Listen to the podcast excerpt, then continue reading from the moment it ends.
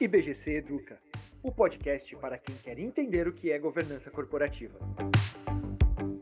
Em tempos de mudança, quais as tendências dos comitês de auditoria?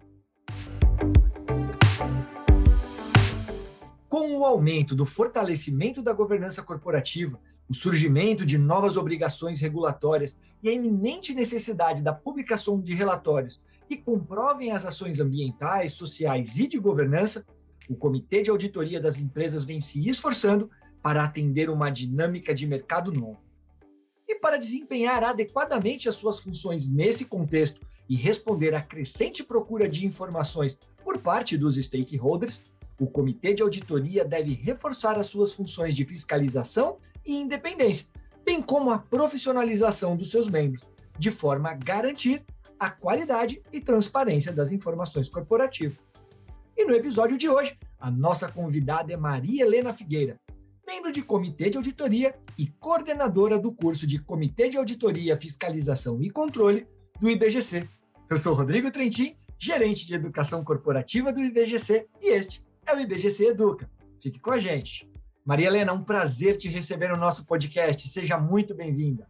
Oi, Rodrigo. Sou eu que agradeço o convite e a oportunidade de falar sobre os comitês de auditoria e como é que a gente tem observado aí as novas demandas que vêm surgindo e as tendências que estão aí pela frente. Obrigada. E Maria Helena, para a gente começar, é natural que com toda essa evolução que percebemos na governança nos últimos tempos, os papéis dos agentes da governança também evoluíram, né? É, e além disso, a gente teve algumas mudanças regulatórias. Diante de tudo isso, o que muda na função do comitê de auditoria? Quais são as principais tendências que estão norteando os trabalhos dos comitês de auditoria agora? Olha, eu vou começar um pouco com a história dos comitês. Então, é, os comitês de auditoria eles têm uma origem mais conhecida no Cadbury Report, mas são criados né, de uma forma mais estruturada a partir da Sarbanes-Oxley, em função dos escândalos contábeis que ocorreram nos Estados Unidos. Né?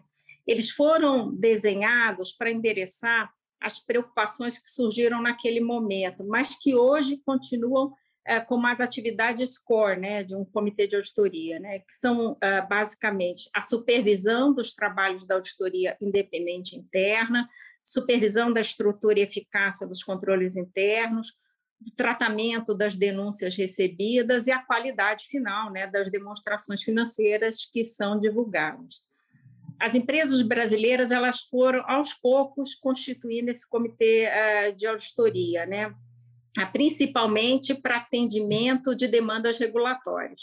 Então, primeiro foram naturalmente as empresas listadas nos Estados Unidos, aí em formatos uh, de conselho fiscal turbinado ou comitê de auditoria, depois, em 2004, vieram as instituições financeiras e seguradoras, em seguida as estatais em 2016, as companhias listadas no segmento do novo mercado na Bolsa. As listadas ah, na Bolsa também são incentivadas, de alguma forma, pela CVM para constituição de um comitê de auditoria estatutário, porque aí elas deixam de ser obrigadas ao rodízio de cinco anos das auditorias independentes e vão para dez anos, e mais recentemente os grandes fundos de previdência, né? acho que são 15 fundos. Então, lembrando um pouco, os comitês de auditoria são órgãos de assessoramento do Conselho de Administração, eles servem como essa instância para você tratar de uma forma mais técnica, mais detalhada, é, é, temas para subsidiar o Conselho de Administração nas suas aprovações e tomadas de decisão. E aí, é, aí respondendo sim a sua pergunta, com o, a ampliação das agendas dos próprios conselhos de administração, novas pautas que foram surgindo, novos temas, novos riscos, automaticamente alguns foram ah, ah, assim é, transferidos para o comitê de auditoria, para os comitês de auditoria é, é, tocarem essa primeira, a, essa primeira revisão. Então, houve sim essa ampliação de agenda. Então, se, eu, se a gente tivesse que traçar uma, uma tendência aí para os comitês de auditoria, eu diria que é, seria é, mais, você ter uma, mais atribuições, mais responsabilidades, e também uma, uma vai te requerer uma, uma disponibilidade de tempo maior. Então, eu diria, basicamente, essas são as, as tendências aí de um comitê de auditoria. E aí, dentro desse ecossistema da governança, com essa ampliação da agenda, as novas tendências do comitê de auditoria que você citou, Maria Helena, com certeza traz aí uma agenda relacionada ao aumento dos riscos corporativos, né? A gente fala muito hoje de segurança tecnológica, de compliance, lavagem de dinheiro, LGPD, outros assuntos relacionados a risco. Como que o, o comitê de auditoria pode, ao mesmo tempo, cuidar de todos esses pontos é, é, que ele não deixa de cumprir, como você disse anteriormente, né, da, da, da, das bases de fundação do comitê de auditoria, e alinhado com todas essas novas demandas? Oi, Rodrigo. Eu acho que é essa questão da disponibilidade de tempo que a gente comentou. Eu acho que você tem um profissionalismo maior dos membros do comitê de auditoria, então você requer um profissionalismo maior dele, um, um conhecimento mais atualizado desses temas que, que entraram nas agendas e, é claro, disponibilidade de tempo. E tempo. E todos esses temas que você citou, de fato, entraram e vão ficar. Então, a gente fala de segurança da informação, né, acompanhar de uma forma muito mais próxima é, definição, controle de perfis de acesso, a questão da privacidade, propriedade da informação agora, que veio de uma forma muito mais forte com a Lei Geral de Proteção de Dados, né, que já está em vigor e agora com sanções. É, a questão de cibersegurança, que é uma coisa que entrou e todo mundo tem muita dificuldade ainda de lidar, e a gente está vendo isso todo dia, acompanhamento dos investimentos que estão sendo feitos, da maturidade, da cultura de segurança das empresas, capacidade de resposta, planos de recuperação, treinamento dos funcionários, quer dizer, tudo isso é uma coisa que o comitê de autoria tem que indagar e tem que acompanhar um pouco. Bom, compliance, lei anticorrupção, lavagem de dinheiro, né, acompanhar os programas e a efetividade desses programas, riscos, matriz de riscos, mitigadores, impactos, e agora, mais recentemente, os temas ESG, né, a validação de indicadores dessas informações e desses riscos ambientais, sociais e de governança, alguns indicadores financeiros, que são mais, mais próximos de um comitê de auditoria, outros não financeiros, é, mas principalmente tentar conectar com as demonstrações financeiras, que teoricamente, é, na prática, é verdade, um comitê de autoria tem muito mais proximidade e, e, e é mais afeita, né? Vamos dizer assim. Maria Helena, pegando o gancho no que você falou agora sobre o ISD, é um tema que vem surgindo com cada vez mais força nos últimos anos, né? E, e, aí você começa a trazer, por causa dessa abordagem, relatórios que busquem mais transparência, fatores de prestação de contas além dos números, né? E de que forma o comitê de auditoria deve atuar nessa frente? Como o comitê de auditoria ajuda o conselho e a empresa como um todo a dar essa transparência para o mercado, considerando também os fatores ESG? Olha, é, o comitê agora ele começa a, a tentar entender quais são esses indicadores e tentar validar um pouco, não, não sozinho, mas com a ajuda também das auditorias internas, independentes e das áreas né, dos negócios, é, a qualidade desses indicadores, se eles realmente são indicadores ah, que, que medem corretamente as, as, as frentes ISD ah, dos negócios das empresas, né?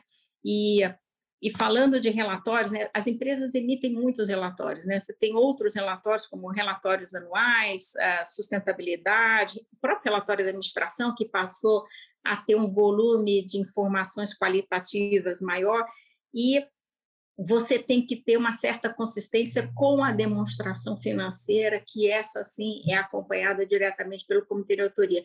Então, em, em, algumas, em algumas linhas, você consegue fazer essa conexão e você deveria fazer essa, essa validação. E hoje você vem também com uma carga regulatória muito forte que vai impulsionar um comitê de autoria a olhar um pouco mais esses temas, que você tem a resolução 14 da CVM, né, que fala do relato integrado, e, e, e prevê para quem quiser montar um relato integrado uma adoção desse framework. O Banco Central veio também com normas aí de política de responsabilidade social, ambiental e climática, que vai demandar indicadores adicionais. A SEC acabou de soltar agora em março uma proposta de divulgação de indicadores ambientais bastante agressiva, inclusive ela pede alguns indicadores dos seus fornecedores, então toda, todo o seu supply chain ali, toda os seus stakeholders, você começa a ter uma responsabilidade maior também sobre eles. Uh, o IFRS, né, que é a parte de accounting com GRI, formaram aquele ISSB, que é o International Sustainability Standards Board, que tem o objetivo de padronizar essas divulgações ESG, e essa padronização vai tornar as informações comparáveis e, consequentemente, vai aumentar a barra na demanda pela qualidade, né? E, então, isso tudo começa a fazer parte das agendas. Outra frente que também está surgindo são as captações de recursos pelas empresas, através de emissão de títulos atrelados a metas ambientais. Já, vi, já vimos aqui eh, outras emissões também com indicadores sociais, buscando indicadores de diversidade. Então, todos esses, esses novos títulos, eles passam a requerer outros indicadores de cumprimento daquele, desses compromissos, né? E então, assim, não só mais ativo sobre patrimônio líquido, passivo sobre patrimônio líquido, ou seja, ele, ele requer uma, uma, é um outro pacote de indicadores. Pode ter esses indicadores financeiros mais presentes, mas também pedem outros. Então, todo esse, esse movimento regulatório vai aumentar a demanda ah, de participação e de revisão pelos comitês de auditoria. Não necessariamente para testar 100% um relatório desse ou uma informação, mas você vai ter que ter conhecimento dessa informação para ter certeza que em outro relatório ou num formulário de referência, numa demonstração financeira, num 20F, não existe uma inconsistência desses dados. Muito interessante, Maria Helena. E você citou um ponto que é a qualidade da informação dos indicadores, né? Isso daí é informação fundamental para um processo, né, um bom processo de tomada de decisão de um conselho de administração. E como que se dá, Maria Helena, esse relacionamento do conselho de administração com o comitê de auditoria? Como é que o comitê tem auxiliado o conselho nesse processo de uma boa tomada de decisão, pensando sempre no melhor benefício da companhia? Olha, os comitês eles eles atuam por demanda regulatória e por demanda, é claro, do próprio Conselho de Administração como um órgão de assessoramento. Então, é, essa, essa comunicação entre o que é necessário e o que o comitê está realmente focando e está tá tocando a agenda é super importante para você não ter um desperdício de atividade ou até deixar alguma coisa sem atenção que era requerida.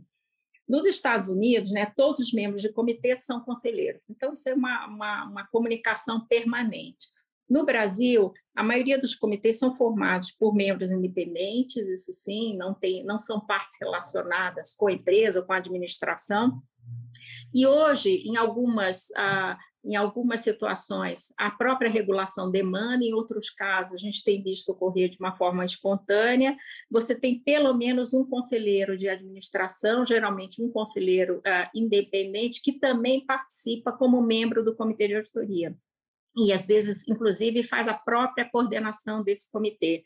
Então, isso trouxe um canal excelente, né, tempestivo de comunicação entre o comitê e o conselho de administração.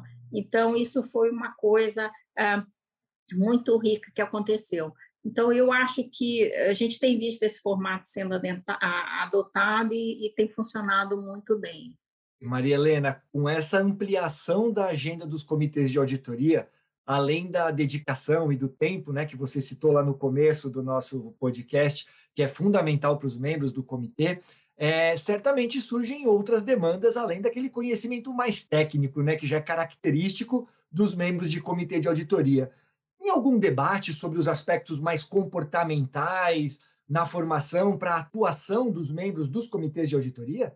Olha, essa, essa tua pergunta é ótima, assim, excelente. Eu acho que ela é presente em qualquer comitê, em qualquer fórum hoje, mas é, você tem sim uma demanda regulatória, ah, você tem mais profissionalização dos membros, ah, você tem temas técnicos que entraram realmente na agenda e que precisam ah, de uma educação continuada, de uma, de, uma, de uma busca de conhecimento maior.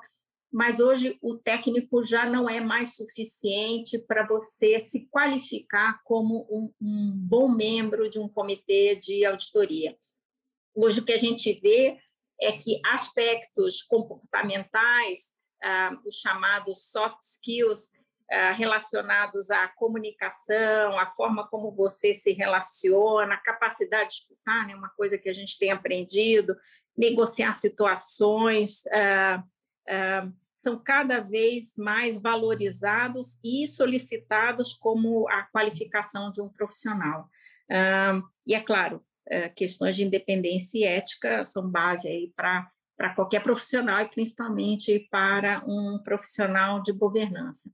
Mas esses temas de, de comportamento, a gente observa, por exemplo, no curso, hoje eu acho que a gente já tem algo como 25 a 30% do tempo das aulas e dos temas de, dedicados a, a, esses, esses aspectos, esses soft skills.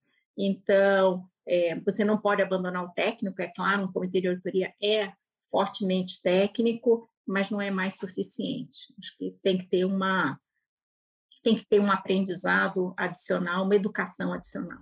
Maria Helena, muito obrigado. Chegamos aqui no final do nosso episódio, mas foi muito bom te ouvir e conhecer um pouquinho mais sobre esse novo papel dos comitês de auditoria. Muito obrigado, Maria Helena. Rodrigo, obrigado a você. É, espero, e ao IBGC também, espero ter ampliado aí um pouco mais o conhecimento sobre a atuação e o funcionamento de um comitê de auditoria e quais são aí as novas demandas. Muito, muito obrigada. O IBGC oferece o curso Comitê de Auditoria, Fiscalização e Controle, que além de conteúdo teórico sobre a função, estrutura e processos desse órgão de assessoramento, além da vivência prática, apresenta o panorama sobre legislação, regulação e tendências, networking e a possibilidade de seguir na jornada de certificação para membros de comitê de auditoria.